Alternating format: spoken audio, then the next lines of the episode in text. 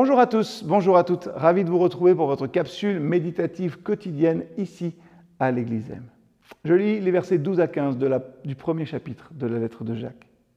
Heureux celui qui persévère dans l'épreuve, car sa fermeté éprouvée lui vaudra la couronne de la vie éternelle que Dieu a promise à ceux qui l'aiment. Si quelqu'un est mis à l'épreuve, qu'il ne dise pas c'est Dieu qui me met à l'épreuve, car Dieu ne peut pas être éprouvé par le mal, et il ne met lui-même personne à l'épreuve. En réalité, tout être humain est mis à l'épreuve quand il se laisse entraîner et prendre au piège de ses mauvais penchants.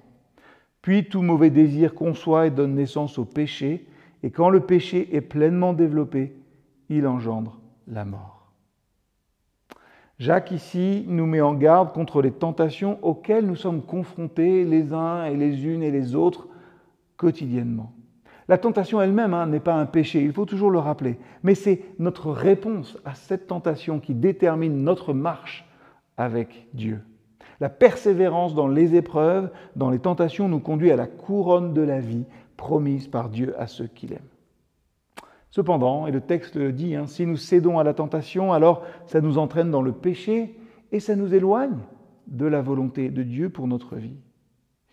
La tentation, elle trouve sa source dans nos propres désirs mauvais, lorsque ces désirs prennent racine en nous et qu'ils donnent naissance au péché.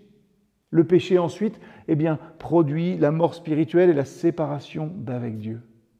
Du coup, il est temps de passer à l'action et nous devons être vigilants et responsables aussi face à la tentation.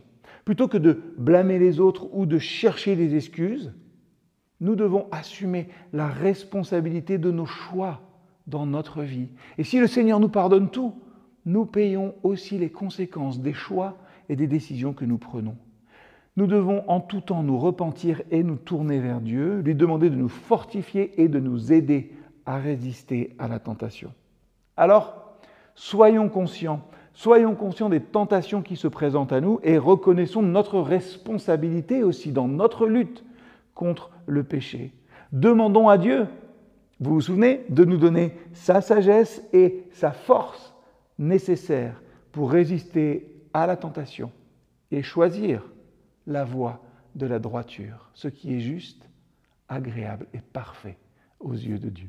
Bon courage, à bientôt.